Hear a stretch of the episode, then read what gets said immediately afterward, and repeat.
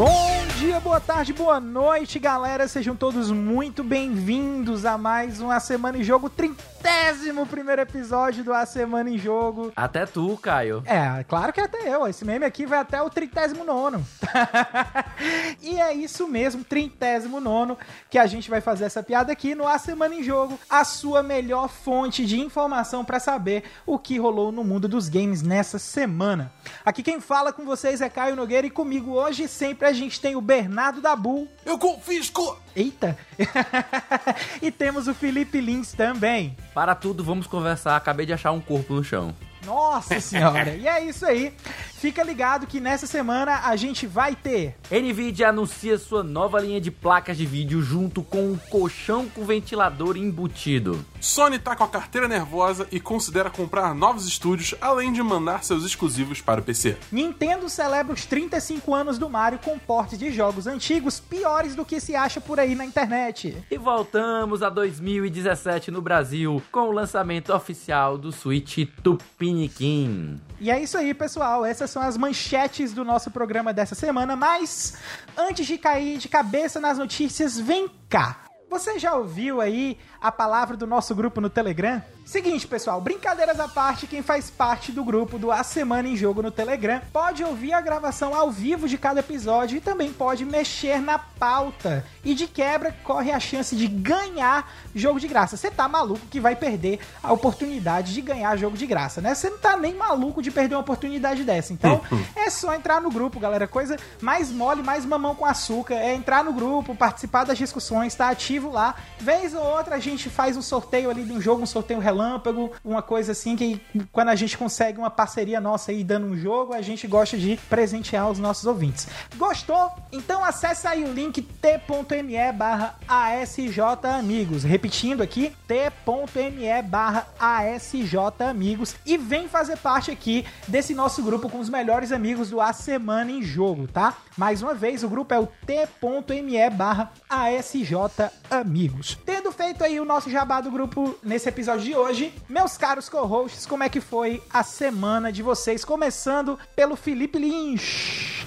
Cara, essa semana eu descobri, graças ao nosso amigo aqui da Bull, um jogo muito divertido, mas muito divertido, chamado Among Us. Ah, é aquele que é de matar os outros, né? Mais ou menos. Não é bem de matar os outros. Isso aí só se você for o espião. É, mas você tem que matar o os jogo... outros e ficar escondido, né? Não, não é bem isso. O jogo você joga até 10 pessoas e ele vai ser mais ou menos como Resistência, como Battlestar Galactica. E ele não é um jogo tabuleiro, tá? Ele é um jogo realmente de PC e mobile também, que joga todo mundo junto, em que todo mundo faz parte de uma tripulação e nessa tripulação você precisa ajeitar as coisas numa estação, consertá-la, deixar ela toda operante e daí juntar a galera para você sair, partir, deixar tudo operacional. Só que no meio da tripulação tem alguns espiões, tem alguns vilões que eles querem na verdade assassinar a tripulação. Lembra um pouco aquele jogo que ficou muito famoso durante o tempo que é o Lobisomem, também deve ter muita gente deve ter jogado. Nossa, lobisomem, uhum. lobisomem clássico. E aí tem essa questão de que quando você encontra um corpo, você você anuncia, chama todo mundo joga calado, mas no momento em que você encontra um corpo ou que você chama é, uma reunião emergencial numa determinada sala, aí todo mundo pode falar e quando todo tá, o pessoal tá conversando, aí pode acusar um ao outro, pode se defender, pode dizer, gente, achei um corpo, tava em tal lugar, cara, eu vi fulano de tal, eu tava saindo de lá. E, tipo, não, eu tava não, cara, eu tava passando ali do lado, mas não tava saindo não.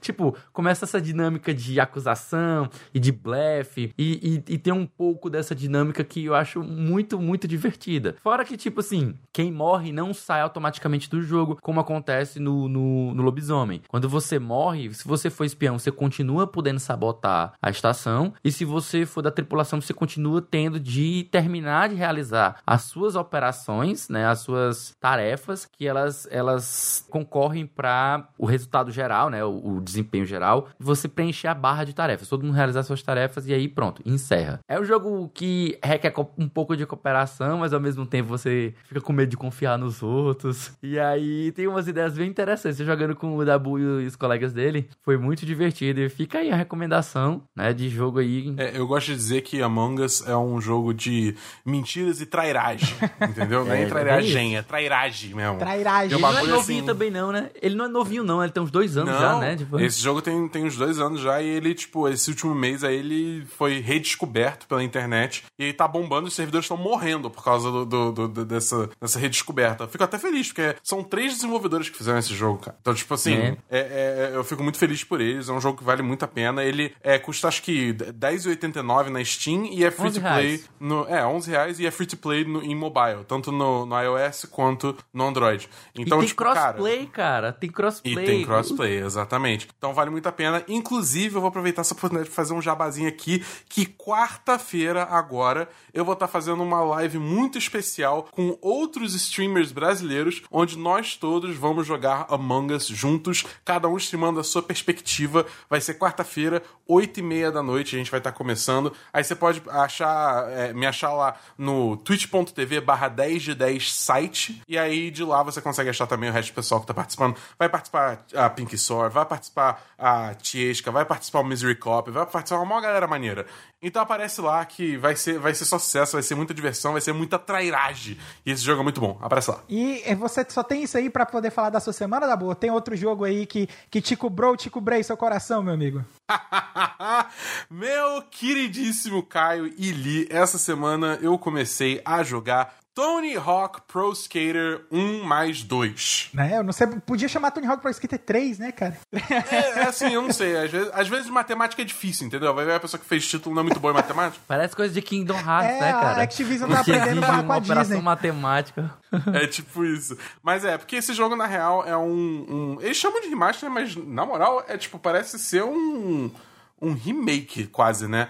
É, do, dos Tony Hawks originais, 1 e 2, né? É, que eles pegaram todas as fases, refizeram elas em gráficos modernos, os, os skatistas também é, dá pra você criar seu próprio skatista. E aí, tipo, é o modo de carreira de sempre, né? Você tem dois minutos para completar uma, uma, um bando de objetivos que você vai, tipo, tirando da sua lista de objetivos. E conforme você completa X número de objetivos, você abre um novo mapa, né? É, uma coisa maneira que eles fizeram é que a carreira, tipo, embora as carreiras sejam separadas, né? Tipo, você, você não tem que completar tudo do primeiro para começar a acessar o segundo. É, você consegue acessar o segundo logo de cara, entendeu? Mas é, o que eles fizeram que é bom é que os, as estatísticas, os stats, né? Os atributos de cada skatista, eles carregam de, de um jogo pro outro. Eles são, tipo, meio que gerais, assim. Então, tipo, se eu investir ponto, digamos, na, na Letícia Buffoni, é, que é uma das skatistas brasileiras que tá no jogo, enquanto eu tava jogando na, nas fases Tony Hawk 1, se eu me ligar pras fases Tony Hawk 2, ela vai continuar com, mes com os mesmos atributos, ah, é entendeu? Então isso é bem bom, o jogo tá, tá tudo muito bem feito, a trilha sonora tá sensacional, tem Charlie Brown Jr. na trilha sonora, entendeu? Tipo, cara, é, eu no momento eu botei a minha trilha sonora de Tony Hawk ser só Superman e, e Confisco. é tipo, só essas duas músicas, até, tipo, eu saciar minha vontade de ouvir elas, aí depois eu vou ligar o resto da trilha sonora de novo, entendeu? E é realmente muito boa. Mas eu tô adorando esse jogo, cara. Eu quero jogar muito, muito, muito, muito mais. E você, Caio? Fala pra mim, o que, que você fez na semana de bom? Ah, cara, minha semana, minha semana foi basicamente muito trabalho, mas é porque é o seguinte, estão abrindo alguns torneios dentro do trabalho, né? A gente teve há duas semanas atrás, a gente teve uma Copa Interna de Fortnite, e agora a gente vai ter um torneio de Tekken 7. Essa Nossa, semana... Olha isso, cara. Que trabalho é esse, velho? Trazendo trabalho a jogar, velho. Essa semana eu Confessa, vou... Confessa, tu é beta tester, não, cara. Não, eu não sou não, sou não, sou não. Queria muito ser, mas eu não sou não. Mas seguinte, é, é, essa semana foi basicamente eu aquecendo os pés do meu Lee Chaolan, né, do, do Tekken 7, porque é, no caso tem gente que joga com o Lee, é porque para quem conhece a lore de Tekken, né, sabe que o Lee ele foi treinado por dois personagens importantes de Tekken. Ele foi treinado pelo Law e pelo Paul, que é basicamente os chutes mais potentes e os socos mais potentes do Tekken.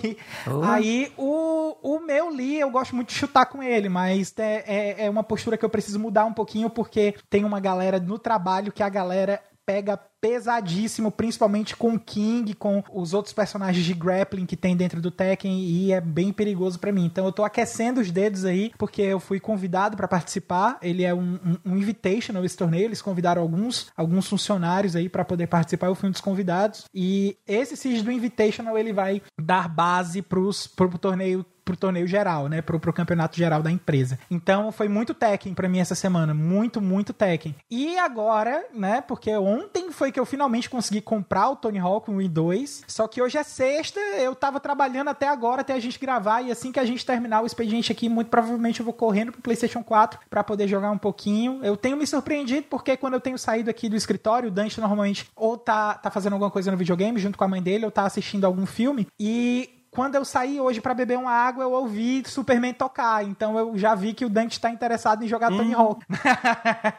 então acho que vai ser, vai ser legal aí na hora que ele me ver jogando para ele poder pegar o ah. gosto por Tony Hawk aí também. Mas é isso, essa, essa aí foi a minha semana. Eu espero que a semana de vocês também tenha sido bom. Nós temos aí também a semana dos nossos ouvintes, né? Que também você, se você tá no grupo do Telegram, você pode mandar aí um áudiozinho rapidinho pra gente comentando aí como é que foi a semana de vocês. A gente sempre abre um espaço na pauta, vou abrir esse espaço aqui agora na pauta para quem mandar áudio, então fiquem aí à vontade, galera do grupo, para falar como é que foi a semana de vocês. E aí, pessoal do SMN Jogo, aqui quem fala é Ismael Félix, ouvinte de vocês, assíduo desde o episódio 7 ou 8, mais ou menos. E desde lá eu tenho escutado todas as edições, pelo menos na segunda ou terça-feira de manhã sempre antes de sair para o trabalho. E o podcast vocês têm me acompanhado desde que eu conheci.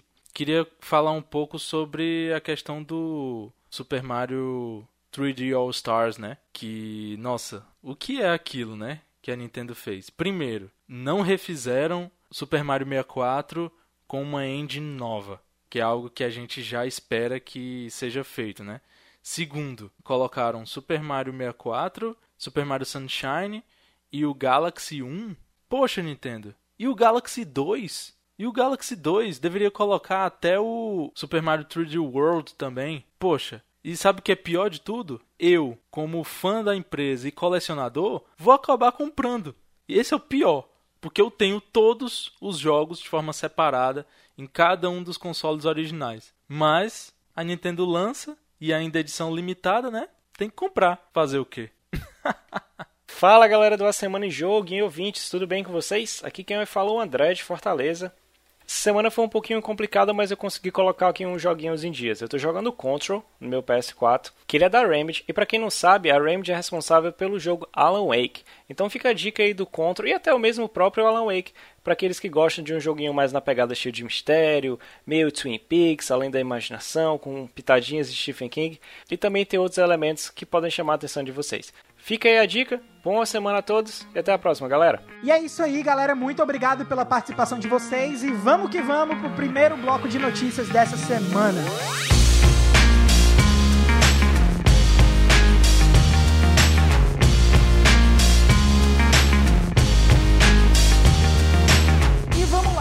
Começando aqui o nosso primeiro bloco de notícias da Semana em Jogo dessa semana. Nvidia anuncia novas placas de vídeo RTX série 30, notícia do Bruno Yonezawa para IGN Brasil. Vou fazer aqui agora a leitura da notícia rapidinho aqui para vocês. A Nvidia anunciou novas placas de vídeo da série RTX 30 que contam com a arquitetura Nvidia Ampere para oferecer, abrem aspas, o maior salto de geração na história das GeForce, fecham aspas. As GPUs GeForce RTX 3090, 3080 e 3070 oferecem até o dobro de desempenho e 1.9 vezes a eficiência de energia em relação à geração anterior, baseada na arquitetura Turing, as placas RTX da série 20. A versão menos potente, a RTX 3070, é equipada com 8 GB de memória GDDR6 para jogos rodando em resoluções 4K e 1440p. A RTX 3080 oferece 10 GB da nova memória GDDR6X rodando a 19 Gbps, que pode fornecer 60 quadros por segundo para jogos com resolução 4K. Já a RTX 3090 é até 50% mais rápida do que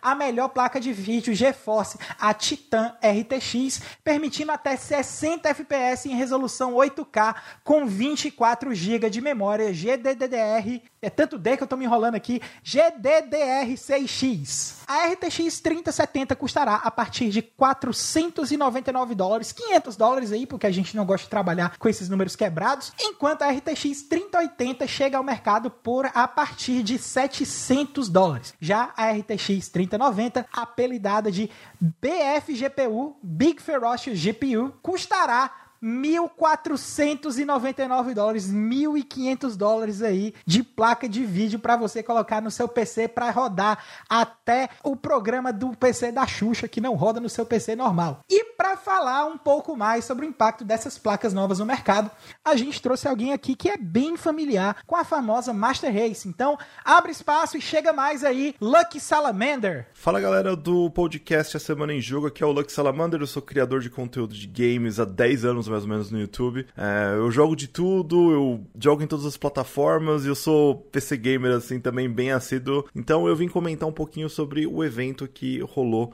da Nvidia nessa semana, a convite do pessoal do podcast. Então a Nvidia lançou a série 3000 RTX, são três placas de vídeos novas que eles anunciaram e foi uma coisa assim, foi uma bomba, assim, literalmente, porque realmente a performance que eles prometem nessas novas placas de vídeo são animais. Então, são três modelos. Tem a RTX 3070, que vai ser o modelo de entrada, a RTX 3080, que vai ser. Dizem eles que vai ser o, a placa-chefe, que eles querem que o pessoal compre mais essa 3080. E tem uma entusiasta que vai ser a RTX 3090, que vai ser uma placa de vídeo que estava no nível da Titan antigamente. Então, eles prometem aí com a 3070 que é de entrada ser mais forte que a RTX 2080 Ti. Isso já é uma grande coisa porque o preço dela é muito, mas muito menor. Ela tá custando 500 dólares mais ou menos. Pode parecer caro assim se a gente falar assim, números aqui no Brasil, mas para esse tipo de performance é até barato para PC gaming. A RTX 3080 é mais impressionante ainda, porque ela vai custar 700 dólares, pode ser um pouquinho absurdo, mas ela vai estar tá duas vezes mais rápido que uma RTX 2080. Então, tipo assim, ela vai, ser, ela vai dobrar a capacidade. E a 3090, que é a mais cara, ela vai ser uma vez e meia mais rápida que a Titan RTX, que era a placa mais top da Nvidia aí da, da, da, série antiga. Então essa série Ampere, eles prometem que vai subir a performance assim nas alturas. Quem tiver uma placa dessa no PC vai conseguir rodar 4K tranquilamente. É, eu recomendo vocês assistirem um vídeo que eles lançaram do Doom Eternal essa semana, rodando numa RTX 3080. Tava batendo 4K a mais de 100 FPS. É muito, mas muito absurdo assim o nível de performance que eles estão prometendo. O pessoal do Digital Foundry, eles já testaram a placa e estão alegando que tá tendo isso de performance. Eu, eu até eu posso dizer que eu sou até parceiro da Nvidia, eu posso conhecer bastante o pessoal da Nvidia, e, mas eu ainda não tive contato com essas placas de vídeos ainda, né? Se tivesse tido E3 esse ano, provavelmente a gente teria visto na E3, mas como não teve por causa da pandemia, a gente acabou ficando meio a ver navios, mas eles lançaram a bomba agora e jogaram tanta coisa aí que deixou todo mundo meio louco. Eu acho que isso aí vai ser um problemão pra AMD. A AMD já tava, tipo, nadando contra a maré, não conseguia chegar perto da Nvidia, mas agora acho que a distância aumentou ainda mais. A AMD tá pra anunciar aí as novas placas de vídeo também. Deve sair aí no próximo mês aí o anúncio. Mas, cara, eu acho que a competição agora ficou muito desleal, cara. A Nvidia tá, tipo, forçando a barra, porque o negócio é muito, muito pesado. E os novos consoles que se cuidem, porque a Nvidia está prometendo com a RTX 3090, que é a entusiasta mais forte, já poder rodar jogos em 8K HDR a 60 FPS.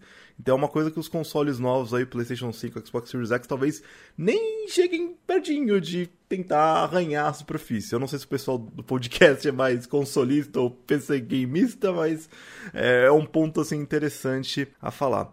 E também uh, comentar aqui que a Nvidia ela tá também trazendo não só inovações em hardware, mas também em software. Ela tem uma, uma tecnologia chamada DLSS, que é uma tecnologia de inteligência artificial que consegue fazer as placas de vídeo processarem um pouquinho mais rápidos e ganhar um pouquinho de FPS. Então todos os jogos que têm DLSS ativados no PC PC rodam muito mais rápido com as RTX. Uh, ah, eles também anunciaram aqui que vai ter outros dois softwares chamado NVIDIA Omniverse Machinima, porque se você quiser criar algum é, algum filme, tipo Machinima, você cria os seus personagens, faz umas animações e tal. Então eu queria aqueles Machinimas antigos que tinha no YouTube, mas agora eles vão dar um software inteiro para você mexer e vai ser uma coisa muito legal. E também eles vão é, focar bastante em criadores de conteúdo. Então eles vão criar uma, um aplicativo de streaming, já está criado, né? Um aplicativo de streaming que é, vai permitir que o, que o criador possa configurar toda a stream dele nesse software da NVIDIA e com essa tecnologia RTX eles vão conseguir beneficiar e fazer o streaming ficar um pouquinho mais fácil com esse software.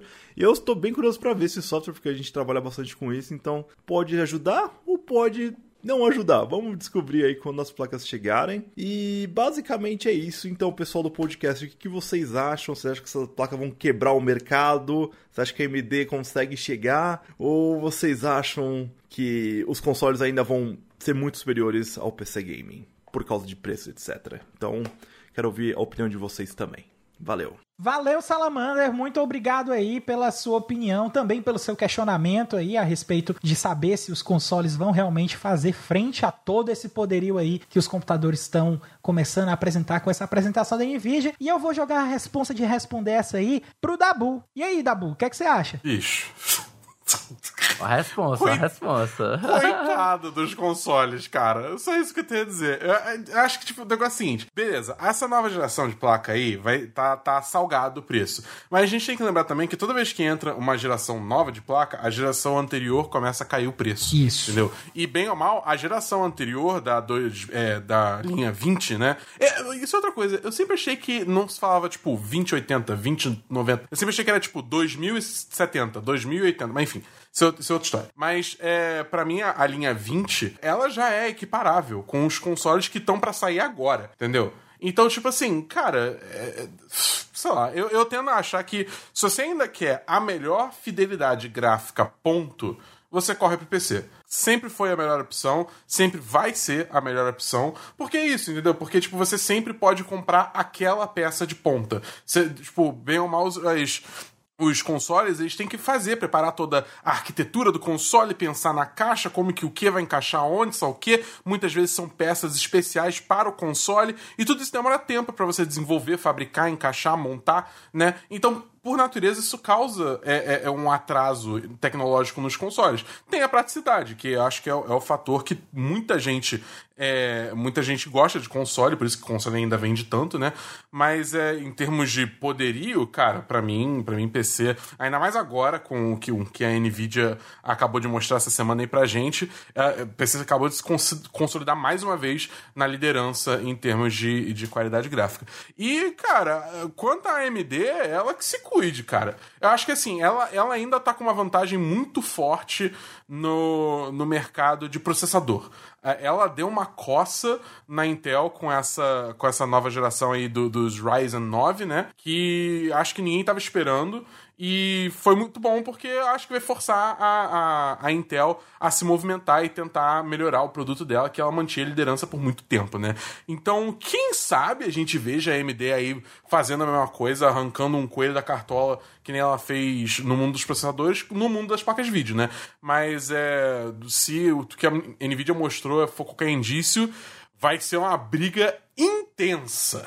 Ah, muito obrigado aí, Dabu. Eu também acho que vai ser um negócio bem pegado, né? E agora você, amigo Felipe, eu tenho outra pergunta para você. Eu acho, o que eu queria perguntar para você é o seguinte: nós ainda estamos no primeiro ano aí, nos primeiros meses de, de nova geração de consoles e a Nvidia já montou uma senhora bomba que é que você acha que vai ser nos anos seguintes da geração? Você acha que a disparidade do PC para os consoles de nova geração ainda vai aumentar muito? Ou você acha que os consoles vão dar aquela segurada de rédea que, eles, que, é, que normalmente dá no PC, como o pessoal acusa que faz, que acaba acontecendo? Eu gosto da ideia que a gente está tendo agora de uma, uma frase que o mestre Mikali falou, né? O, o Mikali Bruno. A nova geração de consoles agora já é a velha geração de consoles. Porque o PC já, já tratou, né? Essa, a Nvidia já tratou de torná-los velhos, né? Então é engraçado que, como inicialmente no, no, no começo do ano a gente olhou para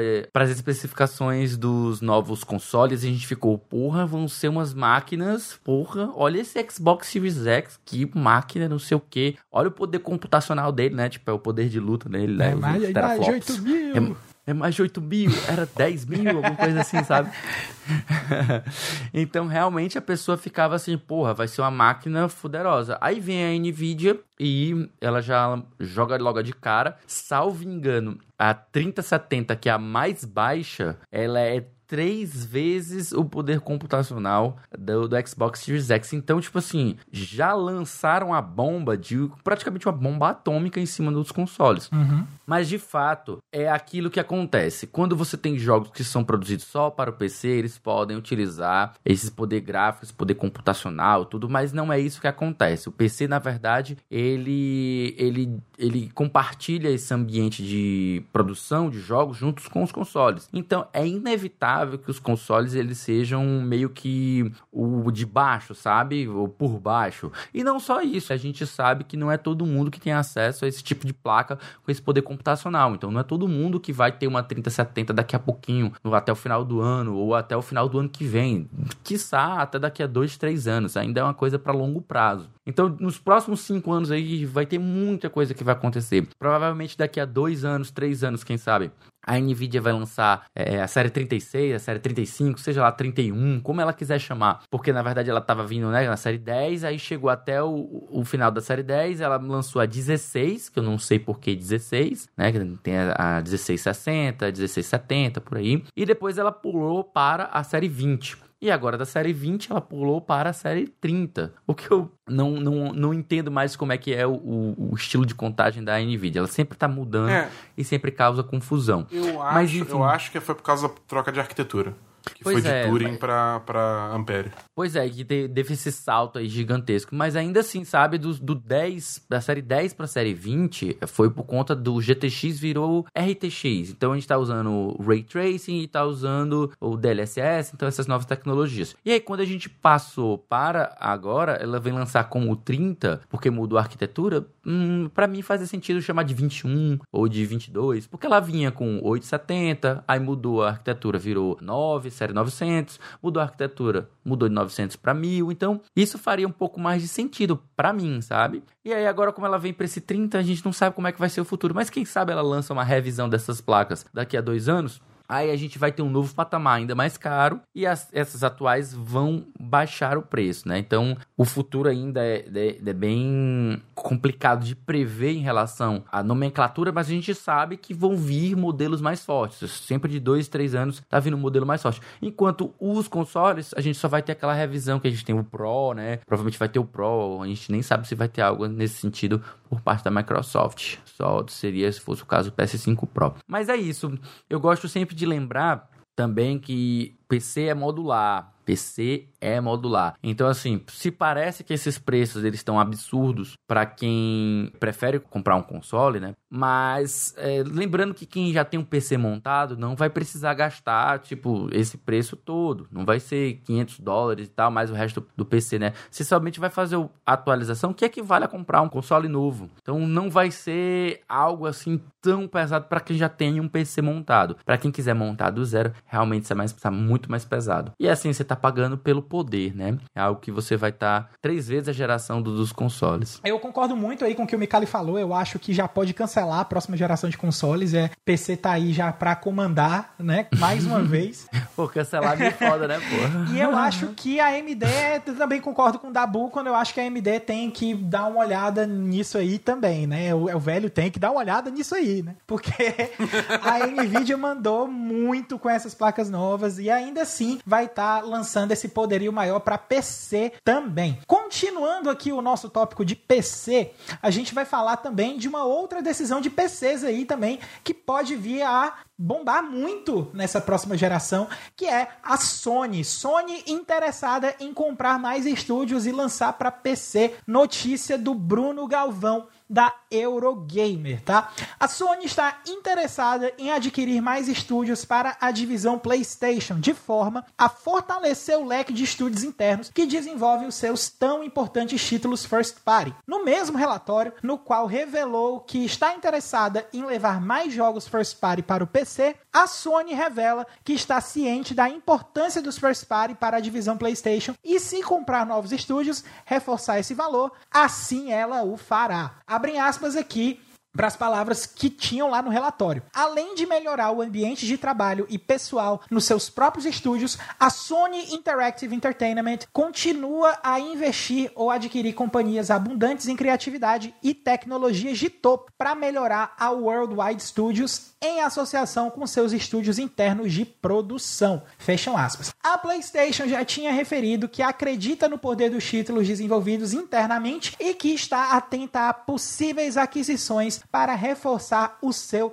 alinhamento. E aí agora, Dabu, a gente tem a pergunta aqui para você, meu amigo. Vai ficar só no Horizon mesmo para PC ou você acha que deve vir aí até o Uncharted? Cara, eu acho muito, muito, muito difícil é, eles ficarem só no PS 4, 5 que seja agora. Porque, bem, a já lançaram Death Stranding e lançaram o Horizon, e os dois jogos tiveram um sucesso bem grande até. Ah, não só aqui no Brasil, né? Ou talvez até não no Brasil especificamente, mas no mundo como um todo, né? Porque a gente teve essa treta aí do Horizon e o preço que mudou e tal, e isso com certeza deu uma escaldada numa galera. Mas é, o fato é que o jogo vendeu muito no PC, no mundo, né? Então eu acho que, tipo, cara, se tá dando dinheiro, por que, que ela mudaria, tá ligado? É uma empresa, ela quer fazer dinheiro. Então ela vai, ela vai começar a lançar os jogos lá pra PC assim. Eu vejo, eu vejo um, uma situação onde a gente talvez não tenha os carros-chefe lançando para PC, por exemplo, um God of War da vida, eventual God of War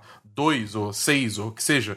É, não, 6 não, 5. Eu acho que talvez esse fique exclusivo pro console, até como uma forma deles quererem, deles venderem mais unidades de console, que eu vejo ainda sendo muito a estratégia da Sony para a próxima geração. Mas ao mesmo tempo, ou, ou, até faz diferente, até faz, tipo, não, os, os jogos vão lançar pro PC, mas eles vão ter uma, uma defasagem aí de dois anos, entendeu? Que nem a gente viu com Horizon. O Horizon lançou em 2017, salvo engano. Tá, três anos, então. A gente, a gente vê um, três anos de defasagem. Então, daqui a um ano a gente vê God of War é, 2018 lançando no, no, no PC, entendeu? Pode também ser outra estratégia que ela tá abordando. E quanto a esse negócio de aquisição de estúdio, eu acho que, tipo, condiz muito com outras notícias que a gente. outros rumores que a gente vê, vem vendo por aí, né? Que até um dos recentes foi que tanto a Sony quanto a Microsoft estavam interessadas em adquirir o, o a Warner Brothers Game Studio que parece que estava rolando um papo de que talvez fosse vender, e aí a Sony, a Microsoft e, e outras empresas também estavam interessadas em adquirir e tal.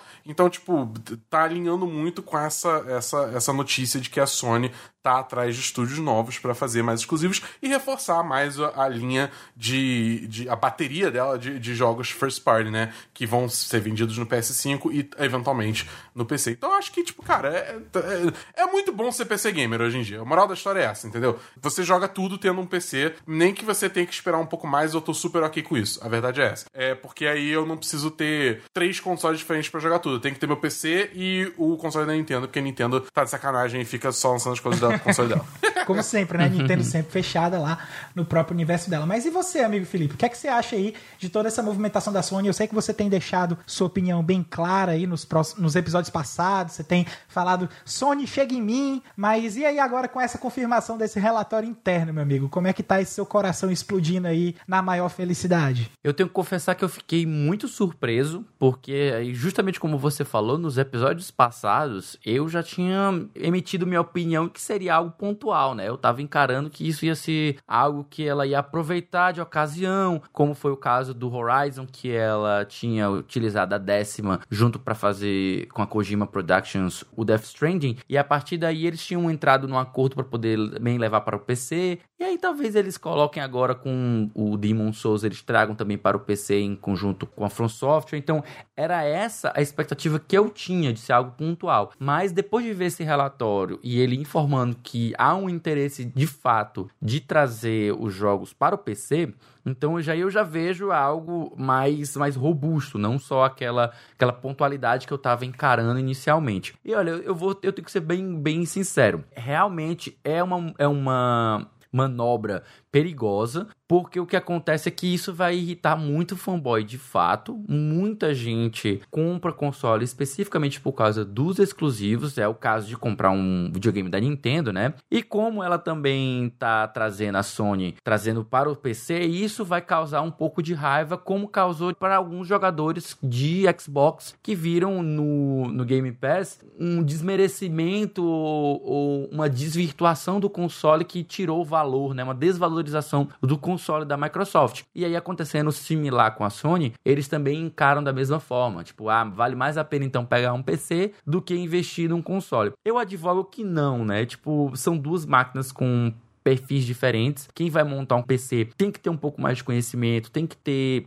uma ideia do que está fazendo para não ser enganado, para não comprar peça que não deveria, peça errada. Então, exige um pouco mais de conhecimento nesse assunto. É um investimento mais caro inicial. Então, o console tem sempre aquela vantagem de ser muito fácil de plugar em qualquer TV. Ele é algo que é, já é fechado, você só faz comprar a caixa e tá pronto, você não precisa se preocupar com peça, com compatibilidade de nada. Então, é um produto mais simples, mais prático. Então, ele vai ter o seu apelo sim. Óbvio que, na minha opinião, vale mais a pena montar um PC. Por isso que eu já fiz o meu investimento para a próxima geração. Mas é isso aí, né? A gente só não espera que a Nintendo vá fazer isso, porque, enfim, é a Nintendo, né?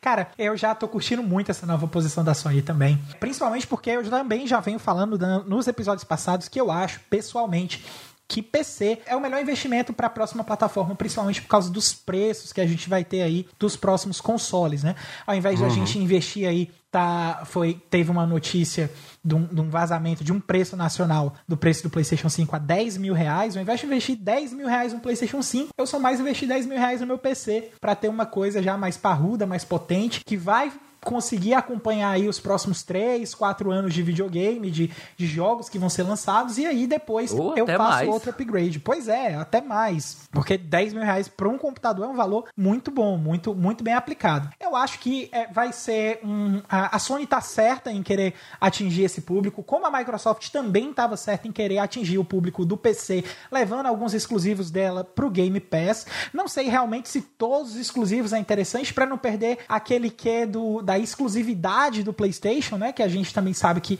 eles primam, prezam muito pela questão do exclusivo, mas eu acho que é um caminho que a Sony tá trilhando aí, que eu acho que tem tudo sim para ser uma boa bola dentro. E mais, os meus comentários ficam aqui, a gente encerra esse primeiro bloco, vamos se preparar aqui agora para nossa segunda rodada de notícias. Música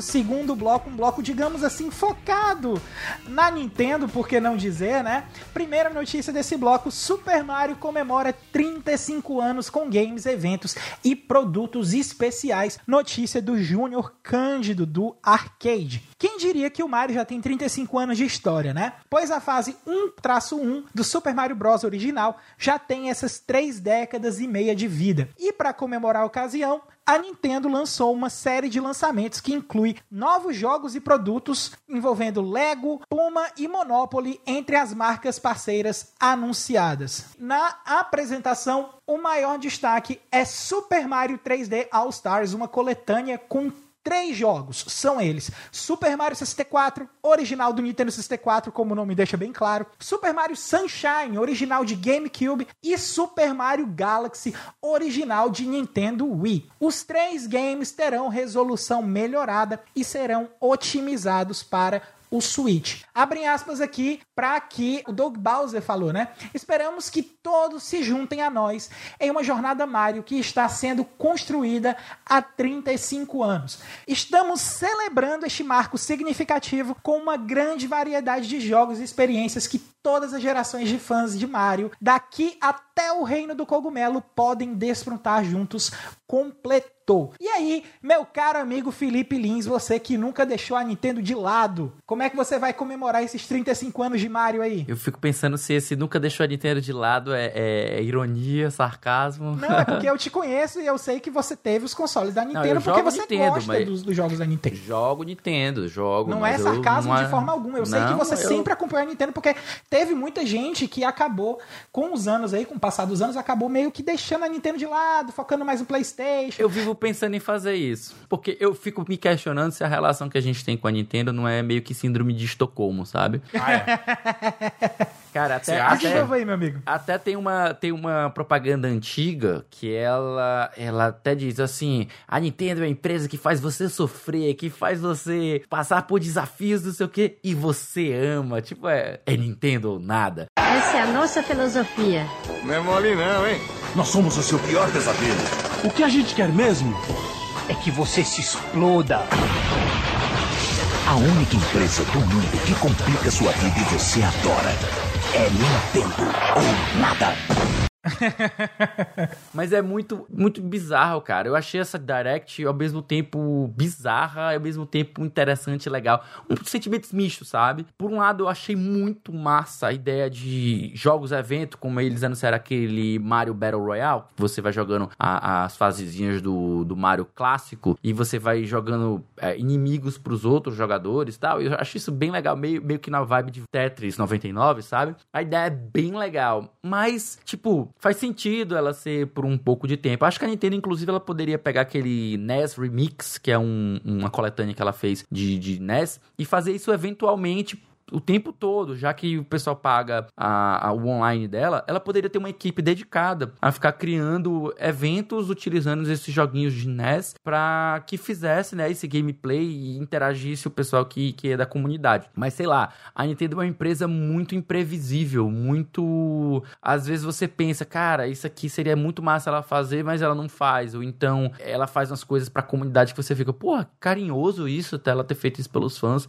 Aí depois diz assim, como assim, velho? Ela tá botando no dos fãs com gosto. Que, que negócio meio sem sentido, sabe? Eu achei massa os, quase todos os anúncios que, que tiveram. Mas puta que pariu, por que por que vender essa coletânea do, do Mario somente até o 31 de março de 2021? Não Isso é faz zoado. sentido isso, cara. Isso pra mim não faz sentido. É, é- me parece que é tipo assim. Eu vou criar esse, esse espaço de tempo aqui para as pessoas comprarem. E quem for realmente fã vai comprar. Quem não for tão fã, quem não tiver dinheiro, foda-se, pau no seu cu. Então, você não vai comprar. Tipo, cara, quão bizarro é um negócio desse. É muito bizarro. Eu não entendo isso. Eu, realmente eu não entendo. Parece Nintendo mesmo, aquela, aquele site não entendo. Eu não entendo a Nintendo, cara.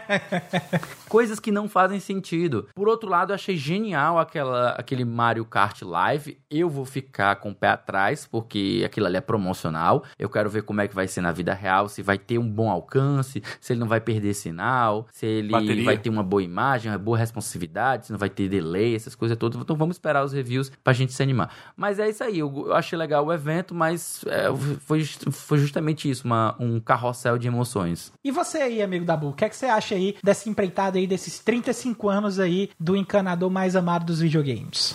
Ah, bicho, sei lá, eu acho que assim, tipo, a única coisa que realmente chamou mesmo a minha atenção foi a coletânea do, do, do All Stars, né? Do 3D All Stars. Porque, tipo, cara, o Mario Kart é legal se você mora nos Estados Unidos, porque qualquer outro lugar do mundo, tipo, talvez salvo a Europa, vai ser um inferno você conseguir comprar essa- esse bagulho, vai ser, tipo, muito, muito caro. E, tipo, o brasileiro médio sequer tem espaço pra brincar com isso, entendeu? Tem todas as questões que o Lee já comentou e tal, só que. O Mario, Super Mario Bros 35 lá, que é tipo Tetris 99, só que o Super Mario parece ser interessante, mas, tipo, eu jogo Tetris 99 porque eu, eu assino o Nintendo Online e ele vem de graça. Eu não vou pagar pra jogar Mario 35, tá ligado? E, e Mas o será que Super não vai Mario ser 3 gra... Eu acho que vai ser de graça também. Não, vai ser não, vai ser não. Tem que pagar. é pago? É pago. E é por tempo limitado temporário? Aham. Meu Deus, velho. Pois Cara, é. que absurdo, velho. Mas é. E o Super Mario 3D World lá, pra, pra, tá sendo trazido pro Switch, honestamente, caguei. Eu não acho esse jogo bom. É, eu acho ele chato pra cacete. Ele melhora um pouquinho se você joga com muita gente, mas, tipo, cara, não é pra mim, tá ligado? Simplesmente não é pra mim, então. E eu confesso que, assim, no início, quando anunciaram essa coletânea do Super Mario é, 3D All Stars, eu fiquei muito animado, eu fiquei muito hypado. Eu falei, cara, eu vou fazer pré-order dessa porra e é isso aí, tá ligado? Porque, tipo, é tudo que eu queria, poder jogar esses clássicos de novo de uma forma mais cômoda. Só que aí eu parei e comecei a olhar, né? Primeiro foi o preço, que foi um- é o preço cheio de 60 dólares.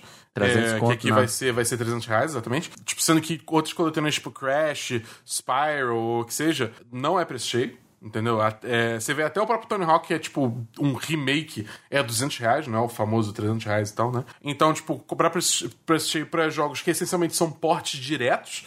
Você vê isso até pelo Super Mario 64, que, tipo, na- no próprio vídeo promocional da Nintendo, você vê que o Super Mario 64 ele tá no aspecto 3x4. Entendeu? Ele não, ele não foi expandido pra 16 por 9. Entendeu? Beleza, ah, agora é, a resolução é maior, o pixel não é tudo pixelado que nem era naquelas TVs de tubo. Tá, beleza, dane mas porra, cara, custava abrir um pouco, entendeu? Tipo, isso me faz achar que, tipo assim, cara, eu consigo achar portes desses jogos pro PC muito melhores e eu não pago nada, entendeu? É, é, é, por que, que eu vou ter que comprar essa opção que é cara pra cacete, entendeu? E, e, e por último, é essa data aí, limite pra comprar, que pra mim é só pra criar FOMO, né? Fear of Missing Out, ou, ou medo de perder o, o momento, né? O que é mais uma tática pra, tipo, instigar as pessoas que talvez não fossem comprar a comprar, o que só é escroto, ponto. Tá Ponto. ligado? Então, tipo, é, é- é- é- eu, eu. Eu pessoalmente comecei muito hypado, mas eu cheguei à decisão que eu acho que eu não vou comprar, cara. Ou se eu comprar, tipo assim, tem que sair e todo mundo falar muito bem, falar que tá tinindo, que aí eu considero comprar de novo. né? Porque, tipo, dado esses fatores, cara, eu não, eu não me sinto confortável em simplesmente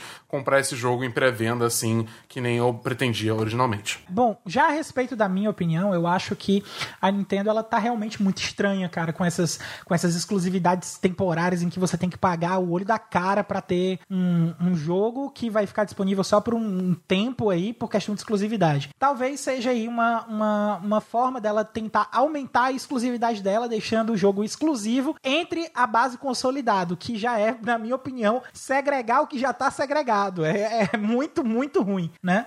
Mas eu acho que dentro dos anúncios a gente teve alguns anúncios interessantes. Eu gostei do Mario Kart, gostei muito do Mario Kart, achei o preço muito convidativo para os Estados Unidos. Não sei quanto é que vai sair o preço Quanto é o aqui. preço? É 100 dólares, cara, nos Estados Unidos. O kit inteiro, o né? kit inteiro. E tem três tipos de kit lá, com, com opções de pistas diferentes para você poder comprar. Então, o preço tá bem convidativo, na minha opinião, né? Agora, Ah, você, se você pensar que o Nintendo Labo era papelão custando 70 dólares, 80 dólares. é- É, isso aí é um, é um bonequinho, no máximo, uma estatuetazinha de Mario que você tem de controle remoto que funciona com seu Switch, né? E que. E tem uma câmera, né? e tem uma câmera. e não é de papelão. Nintendo espiando sua casa.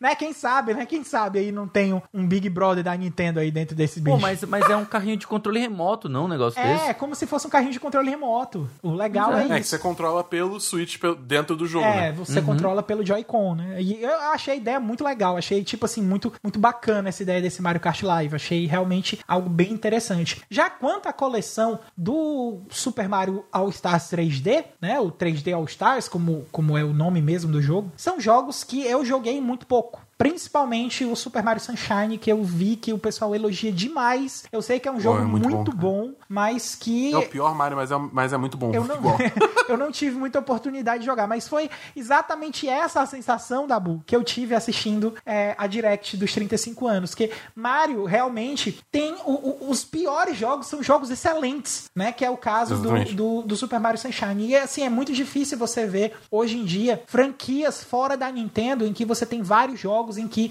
você tem um nível de qualidade tão equilibrado. É muito complicado, principalmente com Mario, que Muito consistente, né, Mario, cara? principalmente, muito consistente. Eu já tava louco pra comprar um Switch pra jogar Super Mario Odyssey. E agora aí, com, com esse lançamento, eu tô pensando aí seriamente em pegar é, essa versão do Brasil que vai sair do Nintendo Switch, que inclusive é a nossa próxima notícia aqui no nosso giro de notícias. Nintendo Switch vai ser lançado no Brasil em 18 de setembro por 3 mil reais. Notícia do César Soto do G1. Semana passada a gente teve aquela notícia do SBT Games e aqui agora a gente tem essa notícia do G1 aqui para fazer é, esse patamar, esse equilíbrio. Demorou quase quatro anos, mas finalmente vai acontecer. A Nintendo anunciou nesta sexta-feira, dia 4, que o lançamento oficial do Switch no Brasil será no dia 18 de setembro. Lançado em 2017 nos Estados Unidos e em outros países, a versão original do console terá preço de venda sugerido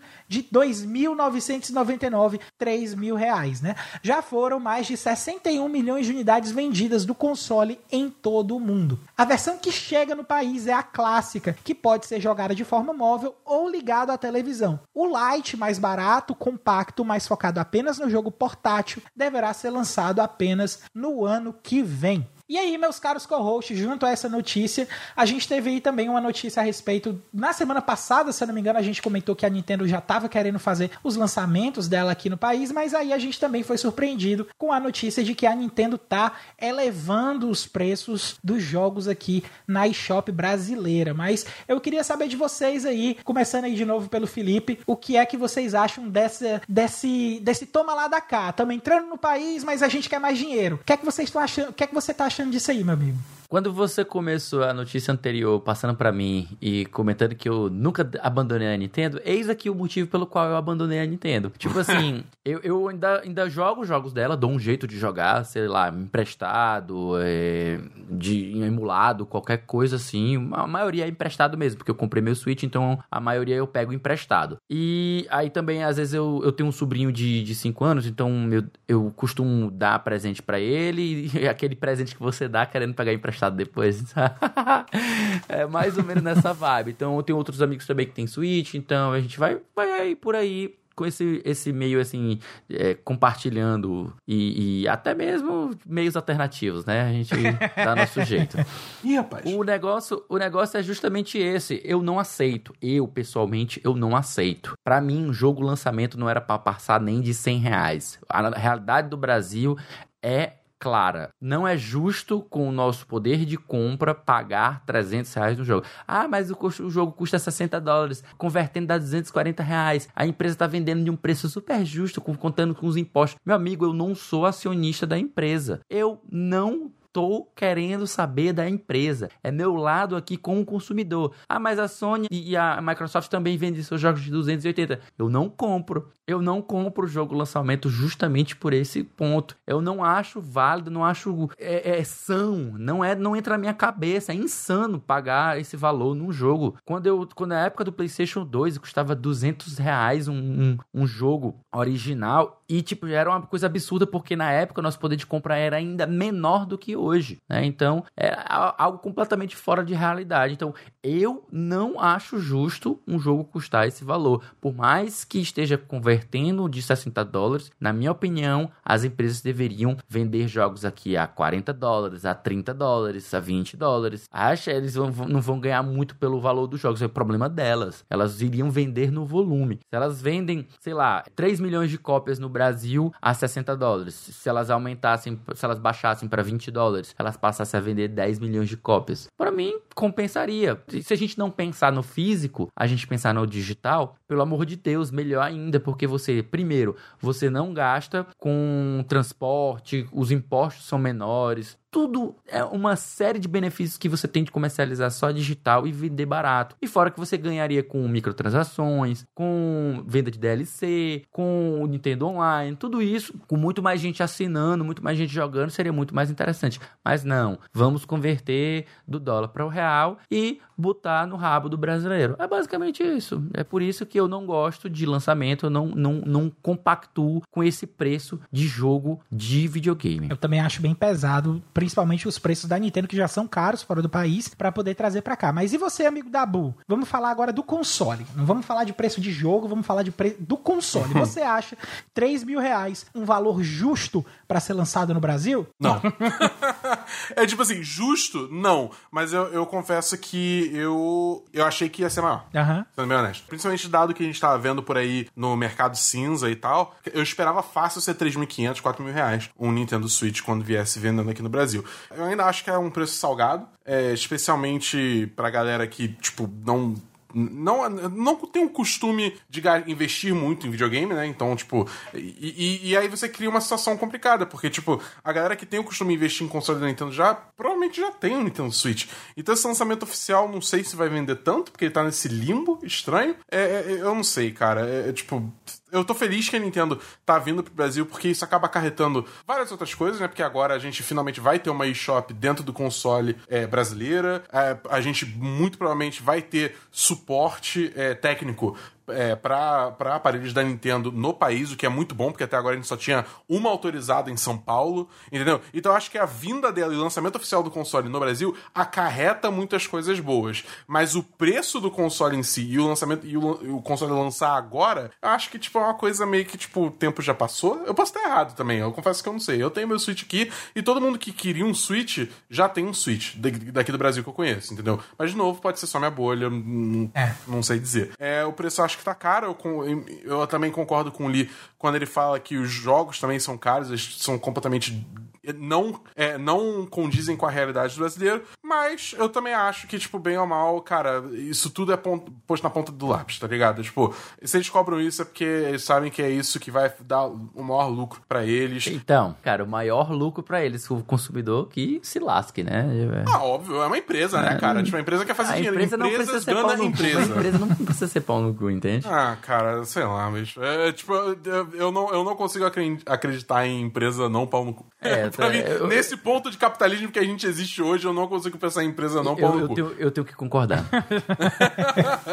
Mas é. Enfim, e tipo, isso porque a gente até vê uma situação onde, tipo, as empresas querem até aumentar o preço lá fora dos jogos, de 60 para 70 dólares. É, a gente já viu o caso aí do NBA 2K, whatever, que já tá. 2K21, eu acho, do, do 2K21, que tá, aumentou pra 70 dólares na nova geração de consoles. Então, tipo, cara, o preço só vai aumentar, tá ligado? É tipo, ah, merda, é uma aposta, mas ser gamer aqui no Brasil ó, tá sendo um, um prospecto muito triste pro futuro. Eu também acho que, assim, sempre, na verdade, sempre foi um hobby elitista, né? Sempre, sempre foi um hobby que, pra você manter a É. coisa, é, é muito caro. Lembro aí no tempo também, do começo do plano real, que a gente tinha, por exemplo, o, o videogame da, O próprio Super Nintendo, que custava 129 reais, enquanto o salário mínimo no país era de 100. Então era. É, é- é um negócio bem pesado, porque você tem que comprometer o seu rendimento do mês inteiro, mais um pedaço do próximo mês pra comprar um videogame aqui no Brasil. Isso naquela época eu já achava uma piada. E, era- e olha que eu tinha o quê? Os meus, meus 9, 10 anos. Eu nunca imaginei que fosse ser tão fácil assim pra pegar um videogame mais potente do que o meu Master System, né? Que tinha a representação da Tectoy aqui, enfim. Teve toda essa evolução aí. Eu tô. Eu nunca fui muito feliz assim com, com a Nintendo, né? Eu só fui realmente feliz com a Nintendo na época do Super Nintendo mesmo, mas não tinha, acho que não tinha tanta força assim o, o- mercado de videogame no país, embora a gente tivesse aqui a questão da Playtronic, a representação da Gradiente naquela época, a gente não tinha é, talvez um mercado tão consolidado como a gente tem hoje e tão aberto para esse tipo de coisa, né? Mas eu, eu também gosto assim da Nintendo, acho ela legal, ela tá se preocupando em voltar, mas eu também não concordo com os termos não. Eu acho que tá muito pesado, tá muito oneroso pro jogador brasileiro médio né, de poder voltar aí pros braços da Nintendo. Mas ainda assim falando de Nintendo, de lançamento aí do Nintendo Switch acontecendo só no dia 18, daqui a umas duas semanas. Se eu parar pra pensar, duas semanas ainda tá longe, mas meu amigo Felipe Lins, me responda aqui uma coisa. Se eu quiser saber, não as coisas de daqui a duas semanas, mas eu quiser saber aqui as coisas da semana que vem, como é que eu faço? Essa eu respondo fácil, tá na ponta da língua. É só colar na lista com os lançamentos da semana que vem que a gente do A Semana em Jogo preparou pra vocês.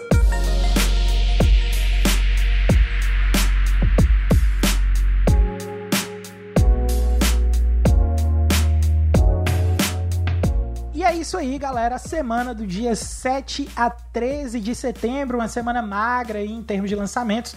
A gente tem só quatro lançamentos, nenhum jogo japonês, então não vai ter nome complicado aqui pra gente brincar. Mas a gente tem aqui de nome complicado, que não é japonês, a gente tem Kingdoms of Amalur Re-Reckoning certo? Que tá pegando aí ideia nos jogos japoneses aí para ter esse nome de Re-Reckoning, na minha opinião. RPG Remaster já do Kingdoms of Amalur Reckoning, né? Que foi lançado ali na geração do PlayStation 3 e do Xbox 360. Remaster sendo lançado aqui agora para PlayStation 4, Xbox One e PC no dia 8 de setembro. Também no dia 8 a gente também tem uma outra pegada de RPG, mas essa de RPG mais classicão, mais cult, mais vintage, com a chegada do RPG Maker MV para PlayStation 4 e Nintendo Switch. Seria 2005? É, faz sentido ser 1005, não? MV faz sentido ser 1005. né? 1005, Mas é. embora o RPG É, Maker, eu, 1005, eu é. tenho certeza absoluta que ele não tem 1005 versões. Deve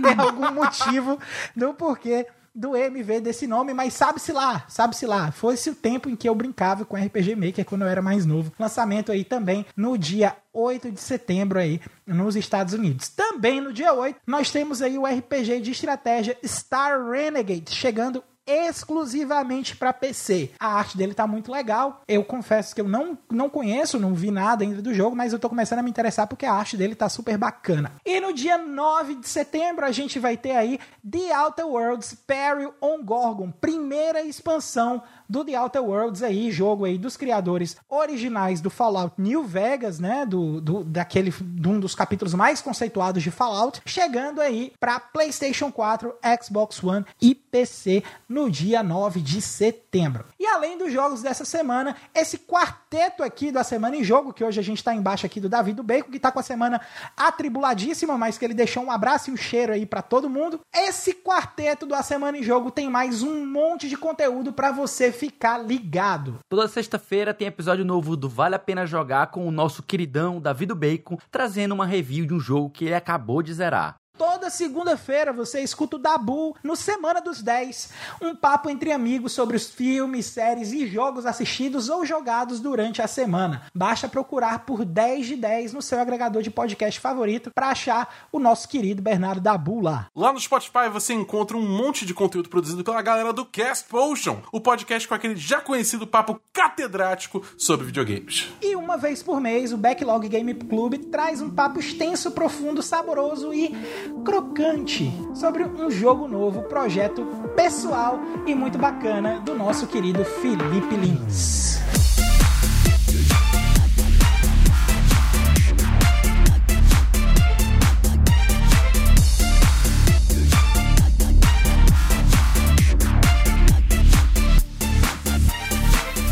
E esse foi o trintésimo primeiro a semana em jogo. Eu adorei essa brincadeira do trintésimo, cara. Eu vou bater em vocês, Se você cara. ouviu- se você ouviu até aqui, olha, muitíssimo obrigado. E se você gostou do episódio, assina aí o feed do Cast e fica ligado que semana que vem tem mais.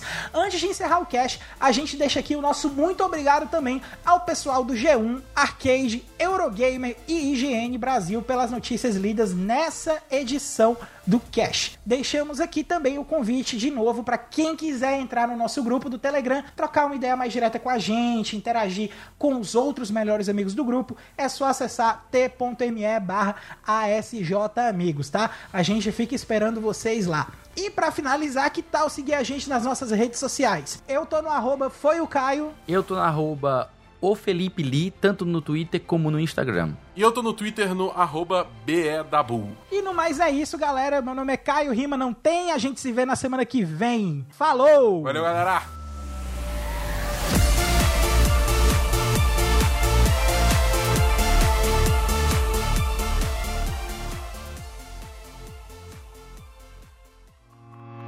Este podcast foi editado por Felipe Lins.